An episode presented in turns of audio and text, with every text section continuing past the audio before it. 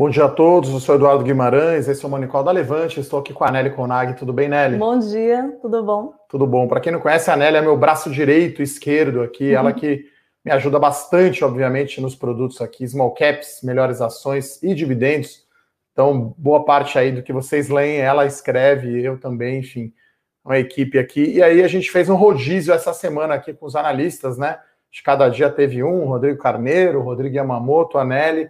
Então, enfim, estava falando para ela aqui que nunca vi tanto resultado junto na minha carreira. Acho que, sei lá, desde 2007 aí que eu tô na bolsa, nunca vi tanto resultado junto. Empresas que geralmente divulgam mais cedo, Suzano, Renner, Magalu, própria Petro, né, divulgando aí no Essa semana foi animada, construtora, varejo eletrônico, finalzinho de elétrica. É, construtora acho que é padrão ficar para o final, que a contabilidade lá é toda complicada elétricas também, mas aí você tem Magalu, você tem CCR Eco Rodovias, você tem Renner, BR Malls, então a gente vai falar aqui de uma quantidade aqui gigantesca, que dá uns três times de futebol, uhum. dá quase uma Copa do Mundo aqui, dá para fazer né, 32 resultados fácil aqui, fazer uma Copa do Mundo.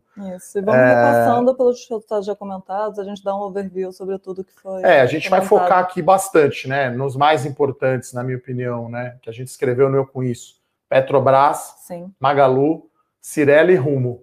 Né, a gente pode, eu posso dar uma palhinha aqui nos, no setor de real estate, né, que eu conheço bem, teve um monte, teve, teve mais a BR Malls, né, tem um pouquinho aqui de setor elétrico e tem aí rodovias, CCR Eco Rodovias e lojas Renner. Então é um ICIA, é, é naipe infinito apanhado. aqui.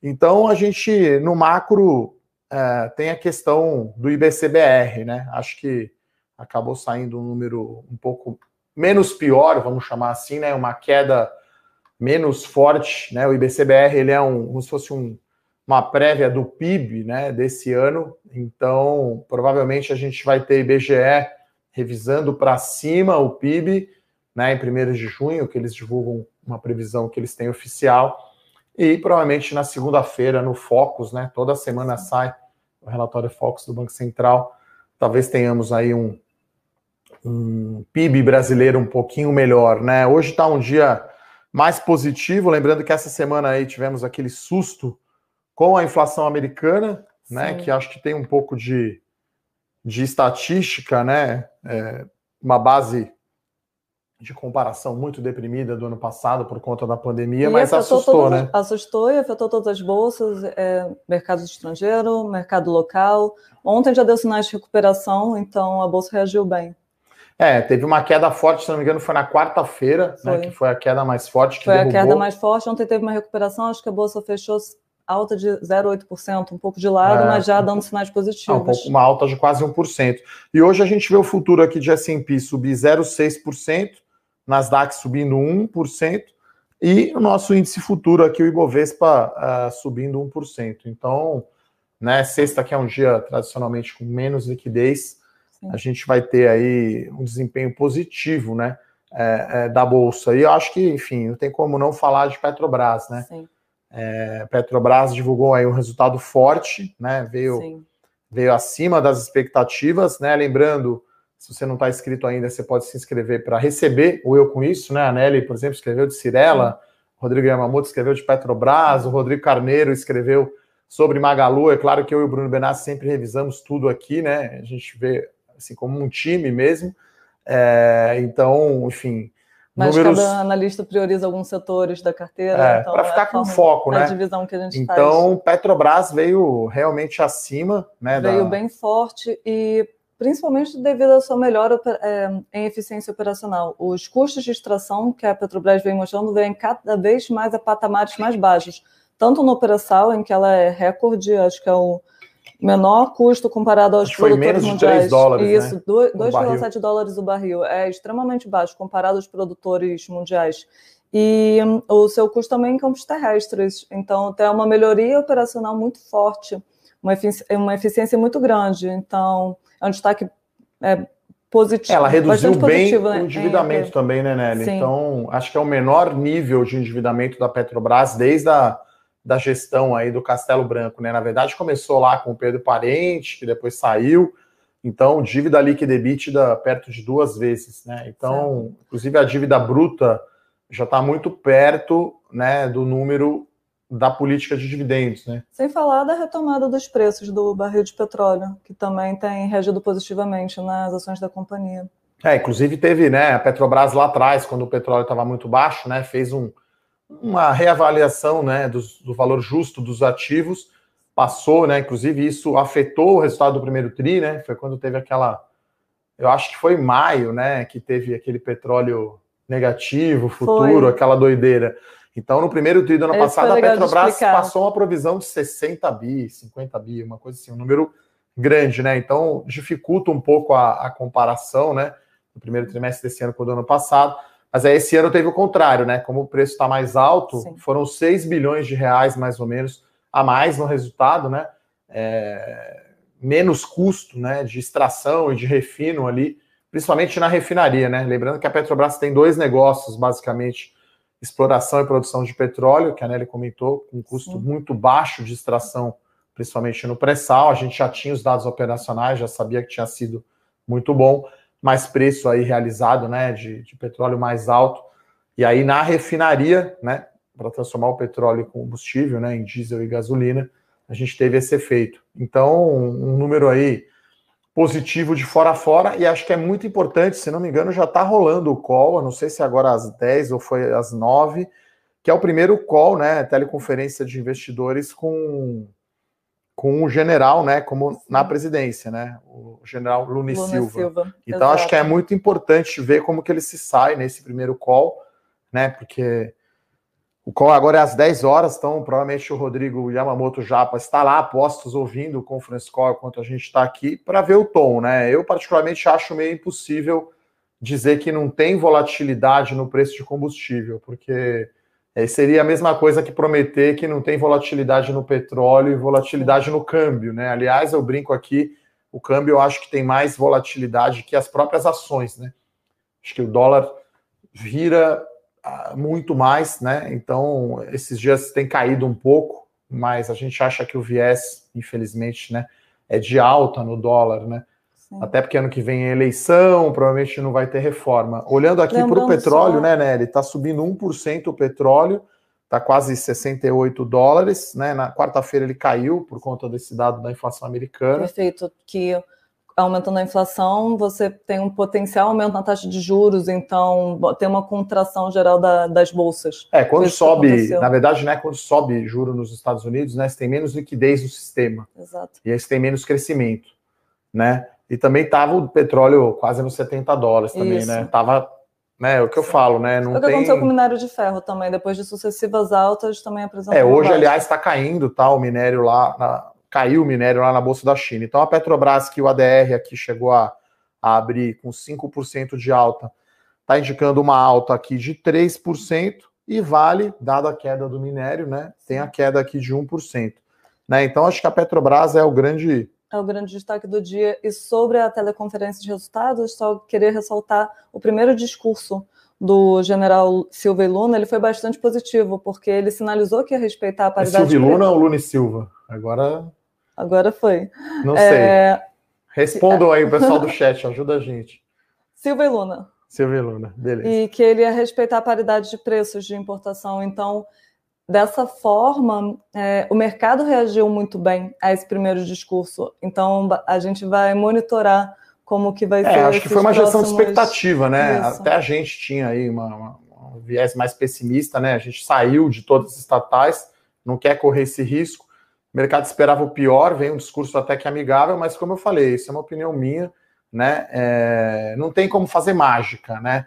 Não dá para deixar o preço do combustível estável se o petróleo e o câmbio, que são os drivers do preço do combustível, não são Sim. estáveis, né? O petróleo até não tem tanta volatilidade assim quanto o dólar, né? O dólar acho que tem mais, se bem que ano passado teve aquela questão do, do petróleo futuro negativo, enfim. Foi... Coisas que também a gente nunca viu na vida. Mas, de fato, o resultado foi bom, né? Mesmo a gente não tendo a, a posição, quer dizer, a gente tem aqui a independência para dizer se foi bom ou foi ruim, né? Mesmo que a gente goste ou não, né? Então, Petrobras não está mais na nossa carteira faz um tempo. Acho que foi um resultado bom, principalmente endividamento. aproveitou né, o petróleo mais alto, mas aí é aquela história de, né, no limite, para o governo, é ruim o petróleo subir, né? Porque aí vai pressionar o combustível, relação com o caminhoneiro e tal.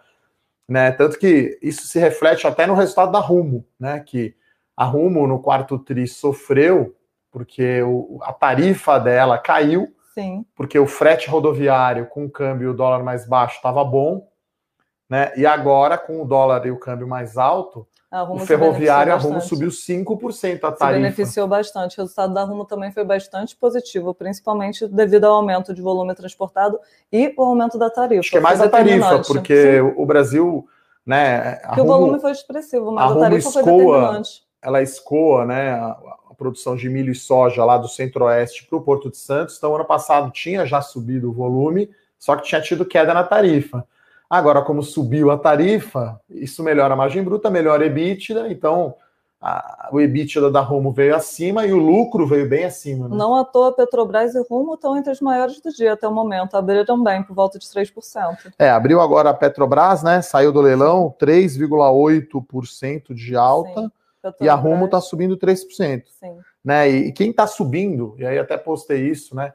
que é a Fórmula 1, é a Mali Metal Leve. Se você olhar o número da Metal Leve, parece a VEG, assim, um negócio impressionante. Então, a VEG que está ganhando a corrida hoje, 7% de alta. Eu brinco que agora eu voltei a ser um fã maior aí de Fórmula 1. Então, os números da VEG realmente é, impressionaram, né? É, então, só para mostrar aqui alguns números, né? Margem EBITDA foi 24%, tinha sido 16% o ano passado margem líquida de 15%, e a receita líquida deles cresceu 45%. Então foi porrada a Metal Leve, uma empresa que tem caixa líquido que, sei lá, caiu 70% aí ano passado, e agora provavelmente já está com preços né, acima do nível da pandemia. Sim. Então o rumo é, Petrobras é passar para a Nelly então falar de Cirela, né? Enfim. Ladies Cirela first. teve resultados, no, no, geral, a gente viu resultados positivos ontem. Cirela foi um, um destaque positivo, teve bons resultados, o que a gente não observou em todo o setor de construção. Nas prévias operacionais do, do primeiro trimestre, a gente viu que foi um comportamento do setor, que muitos optaram por postergar seus lançamentos do primeiro trimestre, dado ao aumento das restrições de isolamento social devido ao agravamento da pandemia. Com essa postergação de lançamentos, muitos resultados vieram aquém das expectativas. A Cirela, apesar de ter postergado alguns lançamentos, ela conseguiu reportar bons resultados, os seus números vieram positivos. É, no, no setor de construção civil tem uma característica própria né, da contabilidade, né? Então a receita do trimestre ela vem de lançamentos novos e de lançamentos feitos né, no passado que depende do andamento das obras, né? O tal do POC Percentage of Completion. Então a Cirela, como lançou em 2020 uma porrada, né? Começou a andar a obra, então ela teve um receitamento forte, né? Ela receitou um bi. É, como agora a venda de estoque da Cirela, a Cirela já tem menos estoque pronto do que as outras. Sim. Aí, quando você vende estoque pronto, você tem que dar desconto, a margem é para baixo. Então, a Cirela agora, o estoque pronto não puxa tanto a margem bruta para baixo ela começa a receitar os lançamentos novos que tem margem bruta maior. Então, Perfeito. foi aquele círculo virtuoso, né? Receita veio acima, margem bruta acima, e aí isso também a gente pode Cirela, ver inclusive, em Curi, pra... Plano e Plano hum. e Lavi, né? Que são as três subsidiárias da Cirela. A Cirela deu um lucro de 170 milhões, é esse o número? Por volta disso. E 45 veio, né? da Lavi, Curi e Plano e Plano. É claro que esse, esse resultado passa na linha de equivalência patrimonial, você ainda tem imposto nele, Perfeito. mas mais ou menos um quarto aí, mais ou menos, foi, do foi. lucro da Cirela veio das suas subsidiárias, né? E Curi, eu estava dando uma olhada por cima, né? Enfim, a gente olha a Curi, porque ela é uma subsidiária da Cirela, um ROI de 37%, né? Um retorno sobre patrimônio líquido muito forte. E na Cirela, o que chama atenção também geração de caixa de 70 milhões, né? Então ela tem uma dívida de acho que é 300, não é nem 300 milhões de reais, é 2% aqui do patrimônio da Cirela. Então acho que isso que, que sobressai, na verdade, né? Então tô, tô olhando aqui, ó, a Cirela, Cirela tem 200, é, disputando as primeiras posições, junto com o Rumo, junto com o Petrobras, está entre a quinta. É, e a, e a Cirela eu acho que tende a subir mais, na minha opinião, porque o papel até ontem está caindo 20%. Então, assim, né? Você olha, o fundamento da companhia não está conversando com o desempenho da ação. Por uhum. quê? Taxa de juro futura está abrindo, e aí Isso bate na ação. todo o setor, sim. E aí o, o fechamento dos estantes também. Lembrando né, que Cirela e a Zetec são do índice, a Zetec divulgou um resultado um pouco mais fraco, mas está subindo também, né? Então a gente tem Cirela aqui 283, Zetec 236. Então tá meio que subindo todo mundo junto, né? A, a e a Iven também divulgaram resultados bons, também estão subindo. Então tá todo mundo na mesma toada. Uh, vou comentar aqui da Elbor, que aí, diferente da Cirela, tem um estoque pronto mais alto. Ela vendeu bem estoque nesse TRI, e aí a Elbor finalmente conseguiu dar lucro e gerar caixa. Sim. Aí a dívida dela caiu, só para ter uma ideia, né? A, a Cirela tem uma dívida líquida PL de 3,8%, a Elbor tem 77%. Ela, 77 no final do quarto TRI, caiu para 73, né? Então ela conseguiu reduzir quatro pontos aí. Uh, então foi um número bom, tá? Da Elbor, meio que o mercado não acompanha tanto, então é difícil dizer que veio acima do consenso, né? Diferente de Cirela, que eu acho que é mais acompanhada e tinha realmente uma projeção e, a, e o número veio acima, mas na Elbor aí foi um número positivo de ponta a ponta, né? Então, para o tamanho da companhia, é curioso, né? A Elbor tem quase a mesma quantidade de estoque pronto que a Cirela, né? Sim. E a Cirela é, sei lá, quatro vezes maior, né, do que a Elbor. Então, é, isso chama atenção. Então, isso acho que é que está pesando. A Elbor deve estar tá caindo aí 40% no ano não faz sentido, né? Se em Cirela, que está super sólido, o mercado não está né, não está refletido no preço da ação, as small caps mais ainda, né? Sim. Então, no geral, fazendo aqui um, como se fosse futebol, dando nota, uhum. né? Então, acho que Cirela aí foi o destaque, aí foi o melhor em campo no setor de construção civil. Certo. Depois eu diria que foi a Iven, né? Que eles tiveram a venda do Fazano Itaim, né? Um empreendimento de luxo aqui, que deu um, impacto forte no resultado. Depois eu acho que foi a Curi, né? Depois Elbor e Iven, né? Acho que esses são os destaques positivos. Aí Melnick veio em linha, Tecnisa veio ruim. Perfeito. E Ezetec acho que foi o mais fraco, mas o mercado aqui olhando, né? Se você olhar a cotação das ações, parece que veio bom, tudo igual, né? Então tá todo mundo subindo entre 2 e 3% falar Passar... um pouquinho de setor elétrico, só comentar. Eu ia te falar, alguns... a gente ficar no real estate, de BR Malls um pouquinho, que veio BR bom. BR Malls né? veio bom e acho que surpreendeu bastante expectativas. Se esperava, dado o aumento das restrições de isolamento e, e o que estava sendo observado pelo setor, se tinham expectativas mais fracas, e BR Malls veio um resultado É, o, o que surpreendeu aqui na BR Malls foi o top line, né? A receita líquida veio melhor né? Isso geralmente em shopping, como é mais previsível, foi Sim. surpreendente. Então, BR está liderando aqui o setor de real estate, aqui está subindo 3,20, está quase igual Cirela aqui. E Metal Leve, 9%, porradaria tá porrada. aqui. O resultado veio realmente uma máquina ali. Eu brinco porque a Mali patrocina a Ferrari, né? Se olhar no carro da Ferrari lá, tá lá a Mali, enfim. Então, acho que aí para fechar, né, a gente comentou hoje, né, de Petrobras, de Cirela, de Rumo e ah, falta falar de Magalu. Antes Magalu. de você falar de, de, de Não, setor comentar... elétrico. De Magalu... forma geral, o varejo eletrônico veio muito forte, certo? Então, Via Varejo, Magalu tiveram números positivos. Então, a, é algo também que surpreendeu as expectativas, os números virem, virem tão fortes. É, os, é que Magalu acho que é, é, meio que padrão de vir forte, né? De superar a expectativa. Então, acho que a talvez a expectativa. Está na expectativa superar a expectativa. A expectativa de Magalu já é sempre alta, assim. Então, é, tanto que a ação aqui está subindo só 1,2%. O número veio, foi bom, positivo, principalmente sim. se você olhar lá o crescimento do, do e-commerce, né, o crescimento do 1P e do marketplace mas você vê margem bruta pressionada um pouco, margem EBITDA não é assim tão, tão bom. Então, assim, bom da Magalu, né, comparando até com Via Varejo, que, que teve crescimento na loja física, mesmo com o fechamento das lojas, né? Então, acho que isso chamou a atenção, né, comparando com Magalu, é, comparando com Via Varejo, né? E a Magalu também gerou caixa, né? Enquanto a Via Varejo queimou caixa. Então, acho que claramente aí a Via Varejo ainda está, né, ou no tempo, na linha do tempo, ou de, alguns degraus abaixo da Magalu, né? A Via Varejo ainda está abaixo porque está tá crescendo muito, mas está queimando caixa. Sim. E a Magalu está crescendo, gerando caixa. Acho que tem já talvez um ecossistema é, muito mais maduro, né? De, de plataforma digital. E então o mercado gostou Perfeito. aqui do número, né? Mas acho que nem tanto. Até se a gente pegar aqui via varejo hoje, está subindo 0,9 e Magalu subindo 1,3. É né? Cirela aqui acelerou agora aqui para 4,5, porque realmente o resultado foi muito bom. Elbor está subindo 3% e a, a BR Mall subindo 3,2%. E Ezetec, mesmo com o número mais fraco, o mercado gostando aqui. Tá tudo. É, o dia tá, tá bonito, tá né? Positiva. A bolsa está subindo. Do de quarta-feira, a bolsa está reagindo bem. A bolsa está subindo 1%, né, Nelly? Com 122 Sim. mil pontos. Fala, fala um pouquinho da CPFL aí do setor elétrico. Falar que... um pouquinho do setor como um todo dessa semana e depois falar um pouco do CPFL Taesa. É, no geral, os números vieram positivos, então a gente teve resultado de Equatorial, resultado de Eletrobras que vieram positivo e acima das expectativas.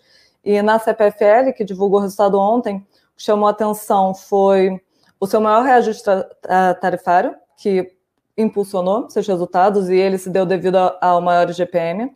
É, os volumes de distribuição que aumentaram no setor residencial e industrial, e também uma melhora de eficiência, porque suas despesas de pessoal, de PMSO, reduziram também significativamente. Então, a CPFL resultou, apresentou bons resultados e a Taesa, que também está entre as melhores, abriu o dia bastante positivo, ela, ela anunciou uma forte distribuição de proventos ontem em dividendos intercalares. Então, isso também está fazendo. Acho que é dividendo e JCP, né? Quanto isso, que é o dividendos yield? e JCP. É bastante, né? Quer dizer, acho que não é tanto, é um intermediário, né? Mas é um intermediário, mas isso que acho que está ajudando a despontar Taesa entre os resultados do dia. Deixa eu pegar aqui, vamos fazer a conta aqui. Quanto que é, né? Porque eu sempre falo aqui, né, pessoal, quando a gente olha dividendos, né, te, não, não, não, não dá para prestar atenção somente no valor absoluto. Você tem que ver quanto é de, de yield, né? Então, quer ver, acho que eu mandei, estou procurando aqui. Dá uma olhadinha aí enquanto eu falo aqui, né? é, são muitos resultados hoje, né? Então, é, vou comentar um pouquinho sobre varejo de vestuário, né? que saiu o resultado da CIA e saiu da Renner, né? Não me lembro a última vez que a Renner divulgou o resultado dela tão tarde assim, né? Muito estranho. Tá, então a Renner, o resultado mais fraco, por conta do fechamento né, da, da das lojas. Né? Você tinha 30% só das lojas abertas e, e, e 70% só das horas né, do trimestre é, em operação. Então você teve queda ali de mais ou menos 15% do vem das mesmas lojas, chamou a atenção de Renner, venda digital já é 17% da venda, tá certo que esse TRI foi mais alto um pouco por conta do fechamento das lojas, mas teve queda de margem bruta e queda no lucro.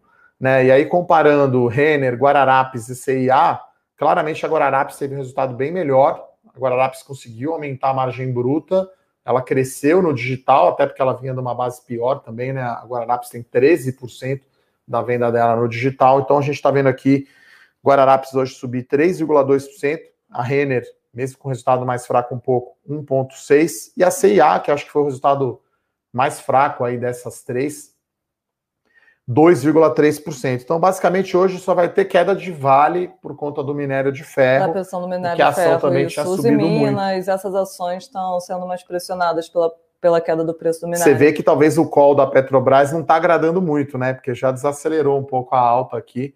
As ações da Petrobras estão subindo 2,7%.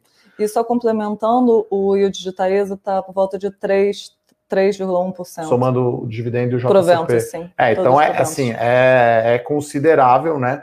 É, esse, esse dividendo. Então, a Taesa é ótimo você ser acionista de, um, de, uma empresa que tem um controlador endividado, né? é melhor dos mundos, né? Porque o controlador vai puxar o máximo de dinheiro, no caso aqui é a CEMIG, né? No caso de Vivo, por exemplo, é Espanhol, a Telefônica é, Espanha, no caso de Santander, é o Santander Espanha, então, é claro que né, você tem que olhar outros drivers, não é só isso, mas no geral, a empresa que tem bom resultado, né, com geração de caixa, eu, eu só acho Taesa, assim, tem uma alavancagem um pouco mais alta que para o meu gosto, né? 3,9 vezes dívida líquida EBITDA no final de março.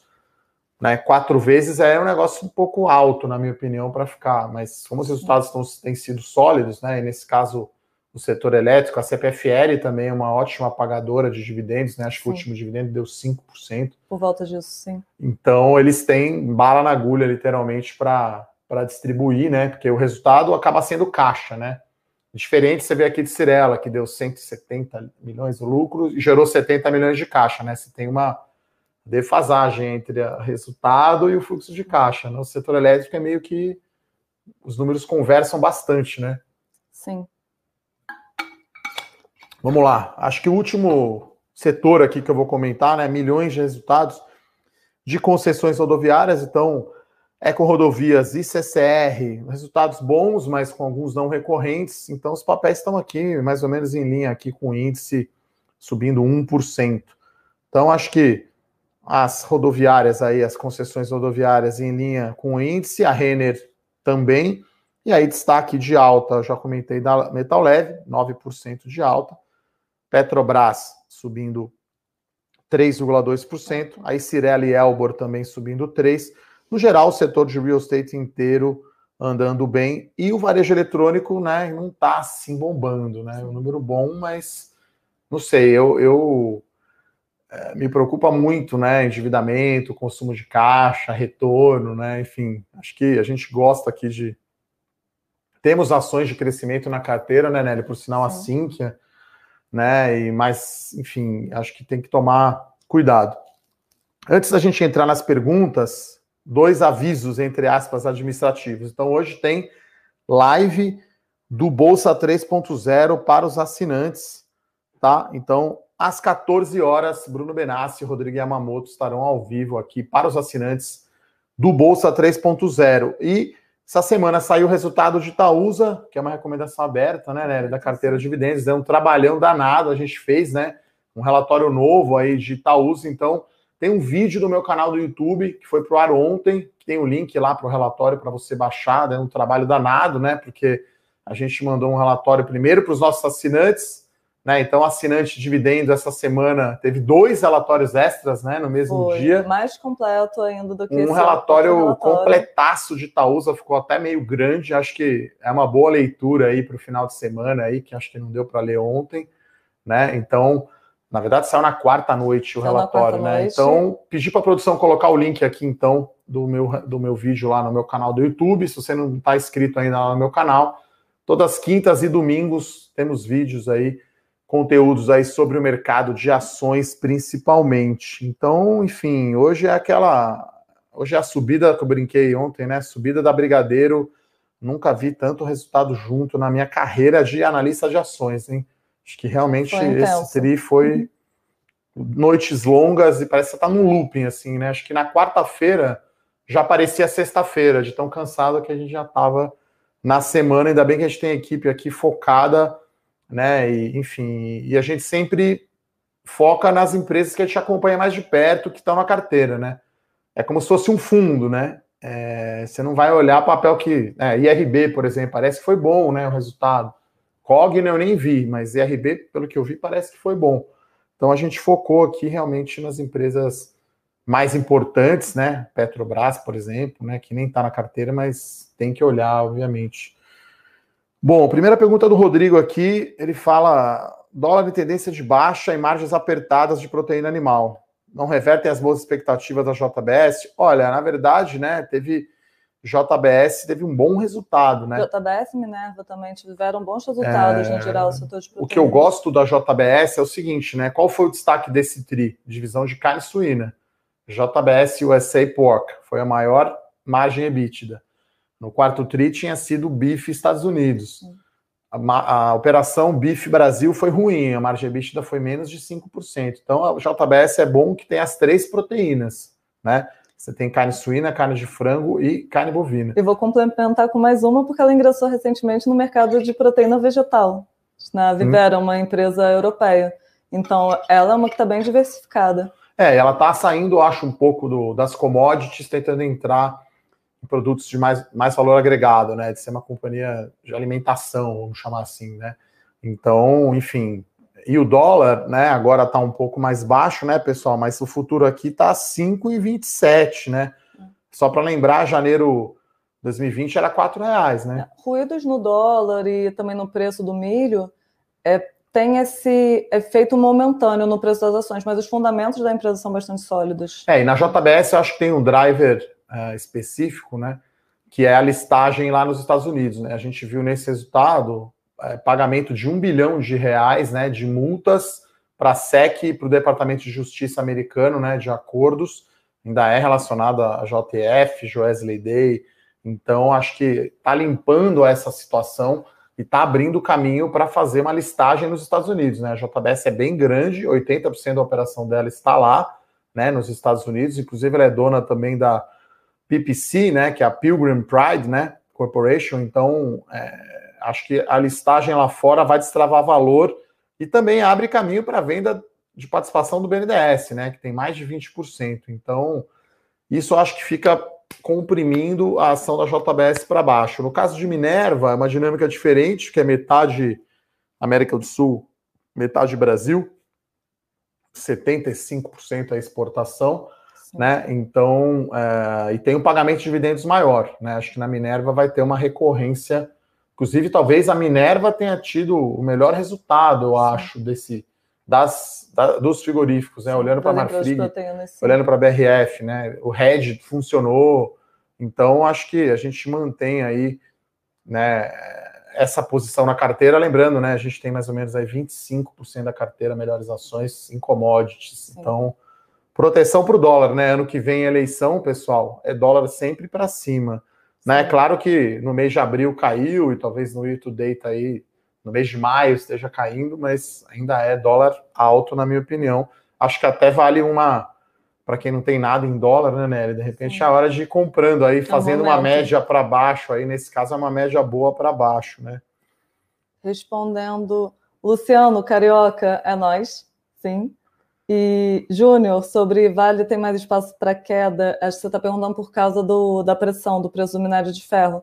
Só comentar rapidinho sobre esse ponto a expectativa para o preço do minério de ferro, ainda, mesmo sendo alta, a expectativa é que aumente ainda mais, é bastante positiva, porque além da demanda que já existia, tem também o plano de 2 trilhões do, do governo do Joe Biden nos Estados Unidos, que vai demandar, vai demandar aço, vai demandar minério de ferro, e do lado da demanda e do lado da oferta também tem uma restrição de oferta. Então, isso pressiona os preços para cima. Então, a expectativa é que o minério de ferro ainda continue a patamares bem altos. Então, respondendo, a gente ainda tem uma perspectiva bem positiva. É que subiu, né? Sim. Assim, né? Acho que todo mundo tende a olhar o curto prazo sempre, né? Ninguém vai olhar o gráfico, mas a Vale sobe 170%.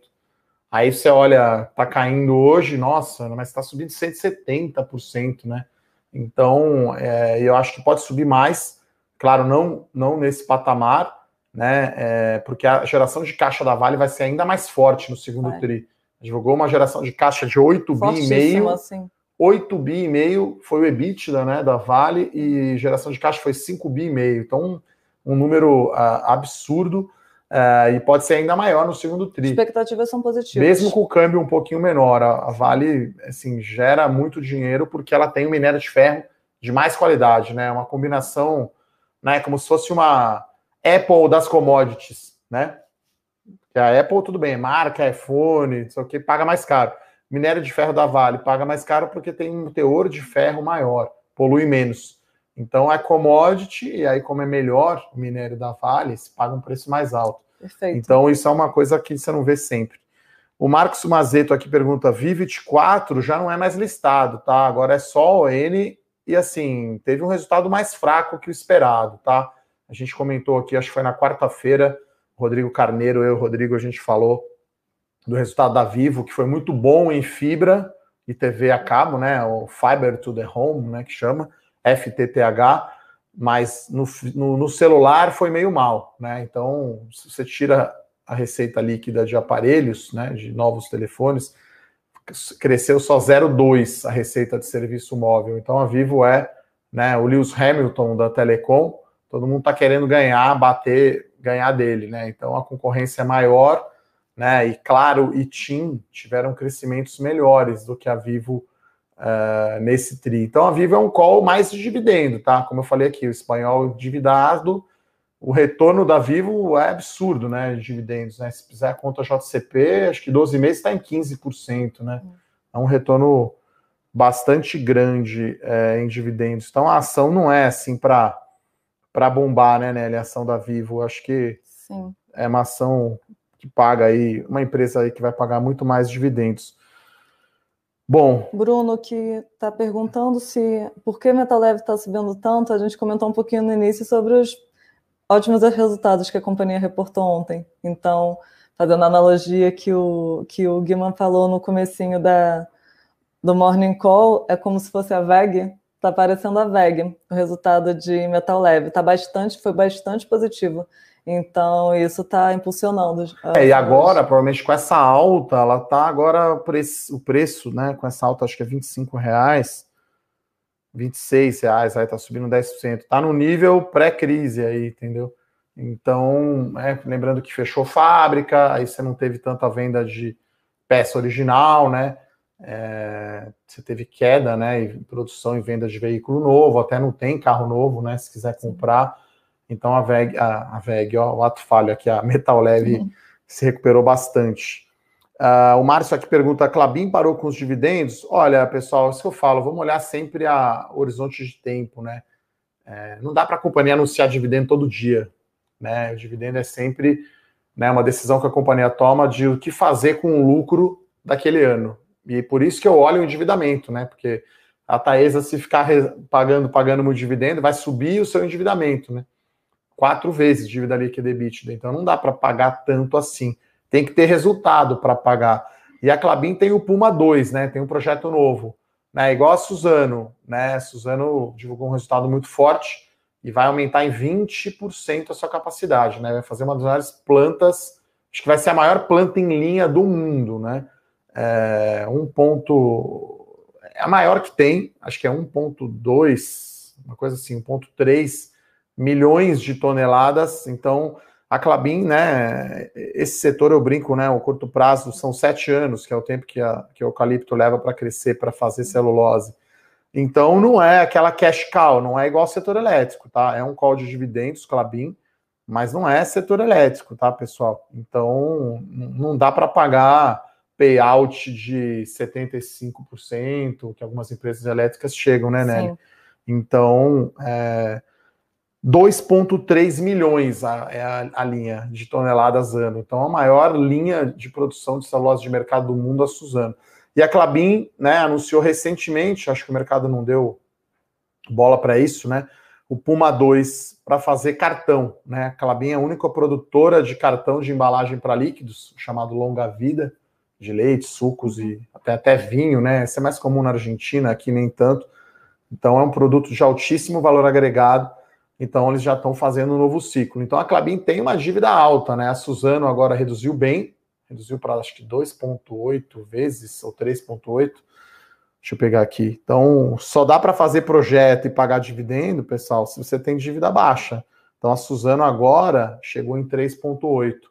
A Clabin, eu acho que está um pouquinho mais alta que a Suzano, porque tem é, esse projeto, Puma 2, né? Que ainda não está ainda não está operacional. Então, é um call que eu acho que mistura crescimento e valor, na minha opinião, né? Então, não é aquele call puramente valor, que seria um clássico, assim, de setor elétrico, né, Nelly?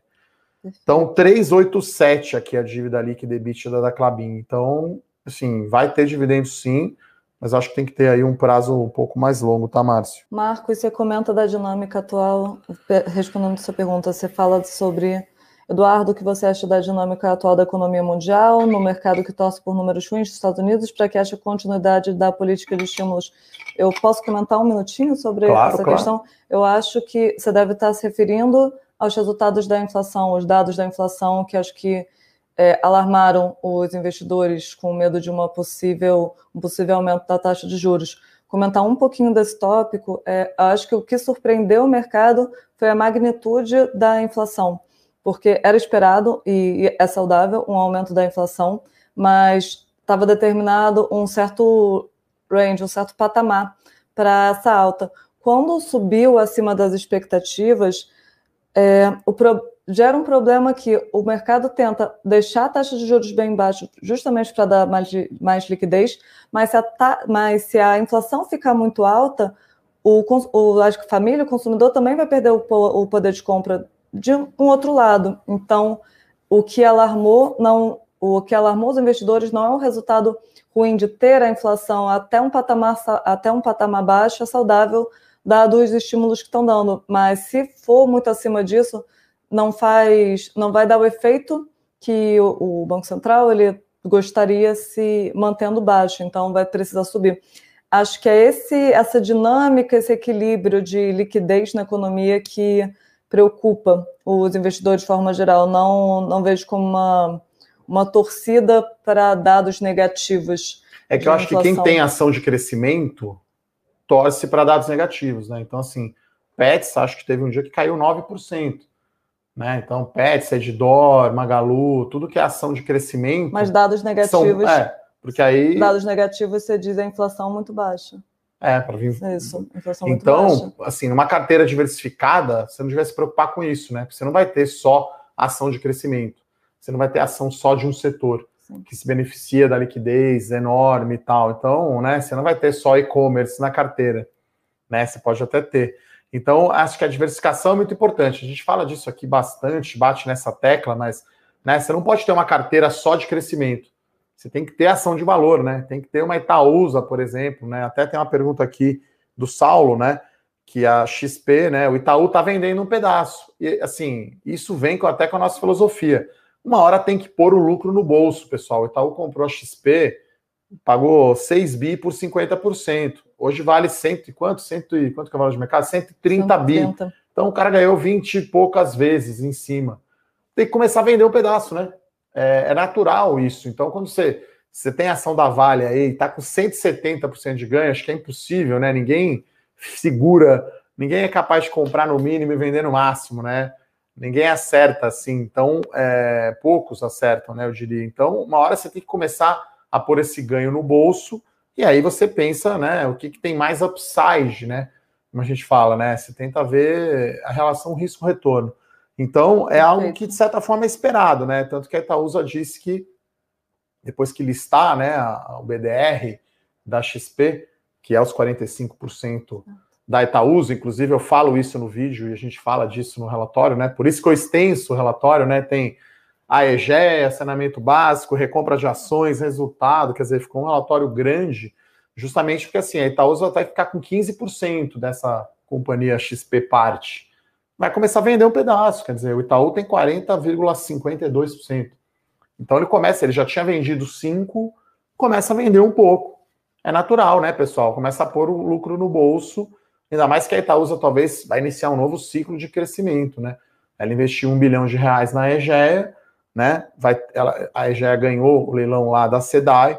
Então, enfim, acho que isso acaba, isso destrava valor para acionista de Itaú e de XP né? Porque até comento no relatório, talvez uma possível reversão de provisão do Itaú, né? Lembrando que o Itaú provisionou 30 bi de reais no, no ano de 2020 para calote, né? Para provisão para devedores duvidosos.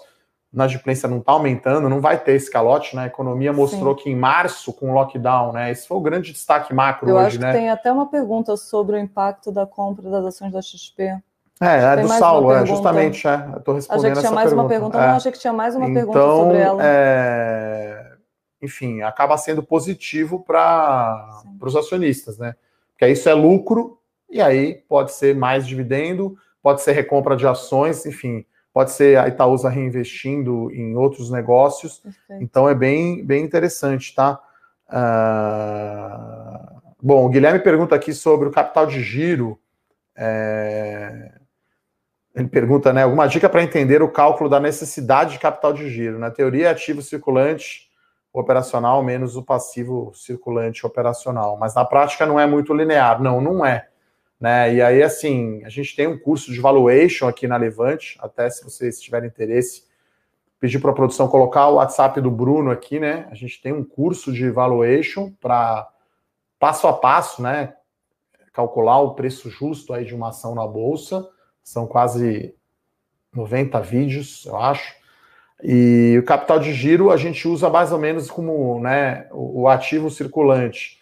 Basicamente é o contas a pagar, é o contas a receber, né? O ativo é o contas a receber. Você faz dias de faturamento. né? Porque você tem no, no ativo.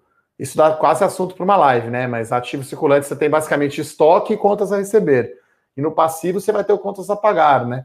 Então aí você vai basear no custo. Como alguns resultados são muito voláteis, essa conta de dias de faturamento às vezes oscila muito. Né? E aí, quando a companhia cresce, né, acho que foi o caso também da, da Via Varejo, né? Que provavelmente os 2 bi aí que ela consumiu de caixa no TRI, boa parte também foi disso. Ela teve que aumentar estoque, ela vendeu bastante a prazo, e aí não pegou esse, esse resultado ainda.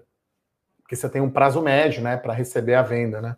Então, realmente, não é simples, não, Guilherme. Aí, se você tiver interesse, é...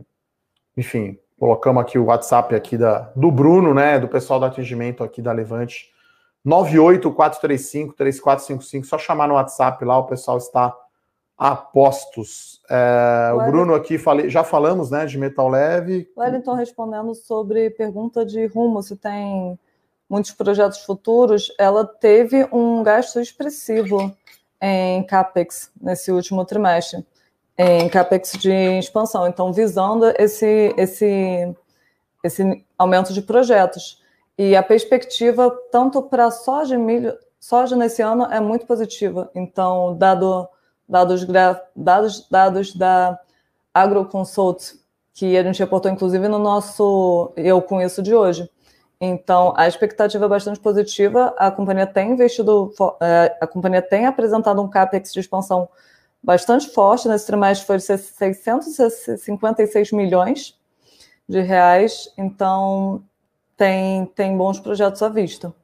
É, vai ter também a Ferrovia Norte-Sul, né? Tem, tem, projetos novos, né? Inclusive a, a Rumo tem um guidance de longo prazo, né? Que está previsto, né? Um capex grande. Lembrando que ela ingressou recentemente em Goiás. É, então ela tem uma dívida líquida EBITDA, acho que ficou agora menos que duas vezes, né? Fechou o TRI, ou por volta de duas vezes, então ela tem, com esse EBITDA dela, que acho que foi 52% de margem, se não me engano, no primeiro TRI, geração de caixa, né, e posição de caixa, né, endividando também, claro, né, tomando dívida bruta, mas, né, dois anos de EBITDA paga a dívida, né, então a Rumo vai estar tá tranquila nesse sentido. Olha, Triunfo, Roberto, a gente não acompanha, aí, enfim, Triunfo está junto ali com Cogna, com IRB e outros papéis aí é, menos expressivos. Tem uma pergunta boa aqui do Bird, né, como analisar o preço de um ETF, por exemplo, o Tech 11, que é uma, um ETF novo, né, que, que, é quase que uma. Não chega a ser o Nasdaq, mas pega ações americanas, pega varejo, pega e-commerce chinês. Como saber se está caro ou não? Você tem que olhar o índice de referência.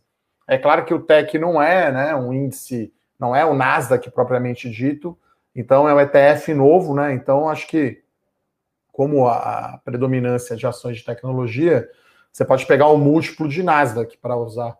Ou pega algum ETF específico, né, de, só de tecnologia para olhar, e aí você pode olhar o preço-lucro. Acho que é o jeito de saber é, se está caro ou não, né? Acho que é uma métrica mais simples, né? É, mas acho que sobre fundo imobiliário, o pessoal está perguntando bastante. Quem cuida direto disso é o Bruno Benassi.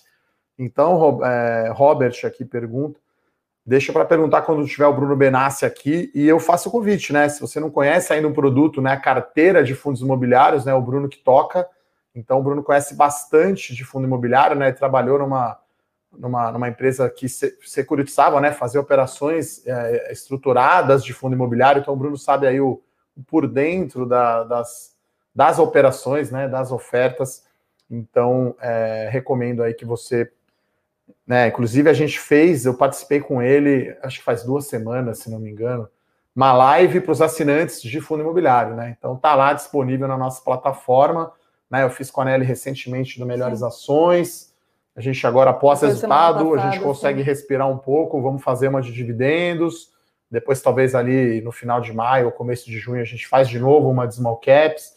A ideia é que a gente faça pelo menos uma vez por mês uma live com assinante e aí dá para ter um pouco mais de ideia, né? Porque aqui esse Money Call é mais para a gente comentar os resultados e as notícias relevantes do dia, e, e, enfim, não para falar de, de, de companhia, se está barato ou está caro. Estou vendo aqui que o Japa está perguntando, ou é um xará, né, do nosso uhum. analista aqui, que ele está perguntando por que nos Estados Unidos os analistas avaliam mais o EPS das ações e não olham para o EBITDA. Né? Então, só se é um, um, um homônimo aqui do nosso uhum. japonês. Porque lá nos Estados Unidos né, tem a recompra muito agressiva. Né? Como o dividendo é tributado, as companhias fazem recompra, as quantidades de ações vêm reduzindo ao longo do tempo. Então, ele olha o lucro por ação. Né? Porque quando uma companhia recompra ação, ela está distribuindo recurso para os acionistas, tá? Por isso que a gente olha bastante o Fernando Martim, principalmente, que hoje escreveu sobre, eu não comentei aqui, né, mas o resultado da Disney, né, que foi mais ou menos, né, principalmente a divisão de streaming, né, não teve tanta adição líquida assim, né? Acho que eles acharam ali que com Falcão Negro e Soldado Invernal, né? Uhum. Quem é fã da Marvel aí sabe o que eu tô falando, ia vender lote a série é boa, mas, pô, foram seis episódios só na primeira temporada, aquela historinha de ter um por semana, tudo bem, tem o Star Wars lá, tem o, o Mandalorian, que é bem legal, aliás, eu acho melhor que os últimos três filmes aí da série Star Wars, então o resultado da Disney não foi tão melhor, e aí sempre o Fernando, né, todo dia o Fernando Martim comenta aqui sobre resultado, né, Nelly, de empresa global, Perfeito. e aí o EPS, né, Earnings Per Share, LPA, lucro por ação, é bastante importante. O Bruno fala aqui que entrou atrasado no Morning Call, só para lembrar, né? A gente pode. É, você pode ouvir né, o replay no próprio YouTube ou no nosso podcast do Spotify. Depois, se você estiver lá em casa, lavando uma louça ou, fazendo, ou correndo, você põe um fone, entra no Spotify da Levante. Depois que acabar o Morning Call, alguns minutos ali, tá sempre gravado lá. Até a gente escuta às vezes de vez em quando para ver se a gente não falou nenhuma bobagem. Ver se a gente não está falando nenhum, nenhum absurdo, né, Nery? Sim. O Vinícius fala aqui que eu estou otimista, que hoje eu estou de bom humor, né? Sexta-feira a gente terminou uma maratona de 58 quilômetros. E o Bolso está acompanhando esse bom humor também. É, então assim, a gente está na reta final de uma maratona. Vocês não têm ideia o que é olhar resultado, assim. Então, só para ter uma ideia aqui, pegar, tô com o release aberto da Rumo aqui, 20 páginas, é né? um padrão de 20 a 30 páginas são várias linhas, aí tem vários não recorrentes, você tem que abrir o do quarto tri, abrir o do ano passado. Depois de uma semana de que teve alta de inflação, queda de bolsa, a maioria dos resultados terminam hoje.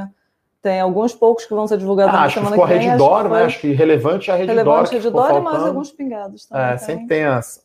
Os... Então, essa semana foi bastante tensa e a gente está fechando positivo. A bolsa está é. em 0,97 agora.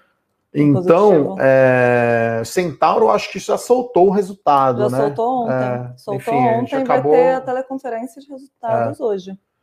E Irani eu não gosto muito não, tá? Preferível aí no papel celulose, vamos, né? Vamos no Real Madrid, no Barcelona, não vamos no, sei lá, no Leicester, lá da, da Inglaterra. A Irani seria tipo isso, né? O Leicester, um, um Everton, alguma coisa do tipo, né? Desculpa aí falar sempre de futebol, né? É, XP Itaúsa ainda vai tá demorando bastante, Márcio, por conta de Fed, né? E SEC. Então não, não é simples, né? A XP não tem um BDR aqui ainda. Se tivesse, seria bem fácil, né? No caso aqui de Pão de Açúcar e Açaí, né? A separação foi rápida, tranquila. Lá demora um pouco mais, né? A XP listada na Nasdaq não tem BDR aqui ainda, até acho que é uma boa, né? Muita gente prefere investir em BDR do que mandar o dinheiro para fora. Difícil pensar em dólar, né? É até ruim, né? Você pensar na renda em dólar, a gente ficou com poder aquisitivo agora bem menor, né? Sim. Agora, se eu for para os Estados Unidos de novo, vai ser como quando eu viajei, quando eu era estudante, né? Tem que comer no Mac, não dá para ir jantar, né? Você vai jantar lá, vai gastar 200 dólares, vai gastar mil reais no jantar. Uhum. Sei lá, então acho que o poder aquisitivo do brasileiro no exterior diminuiu Sofre bastante, né? bastante né? Sim. Tem mais alguma pergunta, Nelly? Vamos dar uma olhada. Já estamos Resultado aí nossa uma hora aqui de Morning Call. Resultado de rumo, a gente comentou no comecinho do Morning Call, foi bastante positivo. É, aumento do volume de transportados, perspectivas boas por esse ano, então estava entre os melhores do dia.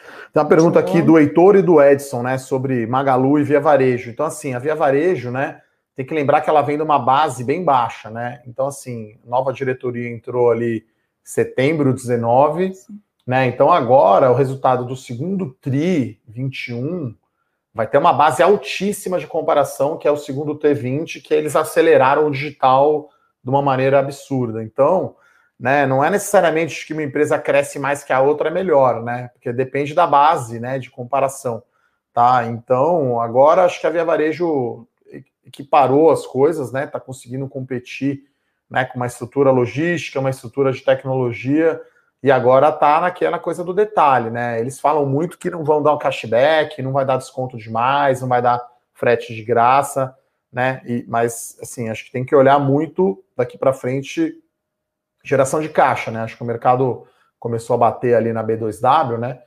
Sim. Por conta disso. Só queima caixa, só queima caixa, cresce, mas queima um caixa absurdo, né? Então, enfim, a diferença de múltiplo é muito grande de uma para outra, né? Via Varejo, assim, parece muito barato em relação à Magalu. Claro que talvez não seja comparáveis as empresas, o ecossistema digital, mas acho que, enfim, é, é um setor aí que a gente sempre está acompanhando, né, Nelly? Esse de varejo eletrônico. O Félix fala aqui de rumo, a gente já comentou, te gostou, tá? Do resultado Sim. de rumo. O pessoal falando que a subida da Cirela já derreteu, tá subindo um e-mail, né?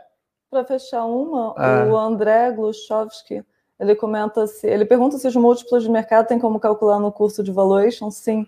Sim, é. É, o curso de valuation é bem completo, tá? Então a gente. Mostra essas principais métricas. Explica na prática. É claro que no meu livro, nas minhas colunas, Domingo de Valor, eu já falei muito de preço-lucro, EV/EBITDA e preço sobre valor patrimonial que são os três principais múltiplos, mas lá no curso tem até um exemplo prático de uma empresa. Então, você vai desde pegar o release da empresa, montar uma planilha, né, um Excel, você, você tem acesso a esse Excel, né, um modelo que a gente fala, né, e aí calcular o preço justo de uma empresa, né, e aí, enfim, é, é bem completo, tem um e-book também bem parrudo, né, um, um, material, um livro base, vamos chamar assim, né, e, e eu que fiz pegando, obviamente, né, de de livros teóricos, mas pondo muito exemplo, que senão fica né, muito, muito exemplo, abstrato. muito caso prático, é. uma forma Então, André, se você tiver interesse, nossa, o Bruno está sempre à disposição aqui para para tirar dúvidas sobre o produto. E aí, sobre papel, Vinícius, assim, a gente pensa muito numa carteira, tá? A gente nunca pensa num papel, numa dica, num... A gente tem aqui, se não me engano, são 10 ações né, na, na small caps, 9 no dividendos, 9 no melhores. Né? A gente tem aqui as carteiras equilibradas. É claro que talvez, dependendo do momento, pode ter aí uma, uma, uma ação que talvez esteja com um pouco mais de upside que, que a outra, mas é, não tem assim um papel. A gente tem algumas recomendações abertas, que é o caso da Itaúsa. A gente está estudando abrir aí melhores ações. Agora acho que terminou o resultado, a gente está estudando aí, vamos abrir, mas aí a gente vai fazer uma live para falar, enfim, não vai ser aqui no Morning Call de supetão que a gente vai abrir a recomendação, né? A gente vai fazer uma live, vai ter um vídeo, vai ter um relatório, enfim, né? É meio que um jeito de como se fosse ali a, a net ali abrindo o sinal da HBO ou do Telecine no fim de semana para você conhecer. Entendeu? Sim, e até para a gente explicar melhor os fundamentos que levaram a escolher essa ação. É, porque a, a, recomendação, eu falo, né? Para você, você, escolher a ação é sempre a última decisão a tomar, né? Sim. Você tem toda uma análise top-down, né, Nelly? A, a Nelly viu bem esse processo aqui de pensar no setor, aí estuda bastante, apresenta, faz uma conta do valuation. A gente chega quais, quais setores estão mais hot, quais setores fazem mais sentido nesse momento na economia, para depois ver as melhores empresas para esse setor comparativamente, para só, enfim, a gente chegar em algumas poucas empresas a gente aprofundar em seus fundamentos. Então, é um processo um pouco mais moroso e acho que vale a gente explicar para os assinantes e para os clientes das carteiras o porquê da decisão de uma determinada ação. Então, quando a gente abre, a gente procura ter esse cuidado de explicar o que nos, qual o racional que nos levou a escolher. Vivara não soltou o resultado ainda, soltou, Nelly? Eu acho que o soltou. O Daniel perguntou aqui.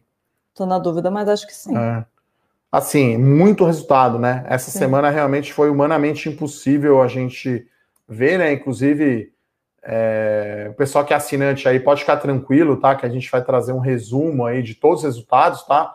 A gente sempre faz, né, Nelly, um resumo. Respondendo, da... parece que não. Vivara parece que não. A Vivara ainda não. Então iremos acompanhar. É uma que ficou Deve aí para o final, talvez. Então a gente vai fazer um resumo né, da, das, das recomendações. Para finalizar aqui, o Pedro Paulo, SLC Agrícola não está na minha carteira. Acho que é fertilizantes Heringer, Heringer aqui também não está não tá no radar. Agro, a gente está aqui ainda fazendo a, a, nossa, a nossa lição de casa aqui, né? Enfim, estudando o setor, né? Para ter uma ação na carteira, a gente precisa conhecer o setor, né? Precisa acompanhar as empresas, enfim, né? Temos que fazer a nossa lição de casa. Acho que é isso, né, Nery? Mais algum é comentário é aí para encerrar essa sexta-feira, essa maratona aqui de resultados. Ibovespa aqui 0,9%, Petrobras que tinha né, aberto porrando aqui está 3,20%, a Cirela deu uma diminuída, 1% só de alta, a Elbor acelerou, está 4,5%, Metal Leve voando. O mercado está assimilando os resultados agora, abriu muito positivo e agora estão assimilando. Você vê, Magalu que foi positivo, 0,4% de Sim. alta, então... Faça o convite novamente, então, pessoal. Quem é assinante do Bolsa 3.0, hoje às duas da tarde, Bruno Benassi vai fazer a live junto com o Rodrigo Yamamoto. Então, enfim, aproveitem para perguntar tudo lá que vocês têm direito. Então, é isso. Forte abraço, então. Obrigado, Nery, pela participação. Obrigada. Salve sexta-feira, excelente final de semana. Excelente Acabou o resultado, acabou. Forte abraço. tchau. tchau. tchau. tchau. Para saber mais sobre a Levante, siga o nosso perfil no Instagram levante.investimentos. Se inscreva no nosso canal do YouTube Levante Investimentos. E para acompanhar as notícias do dia a dia e mais sobre a Levante, acesse nosso site levante.com.br.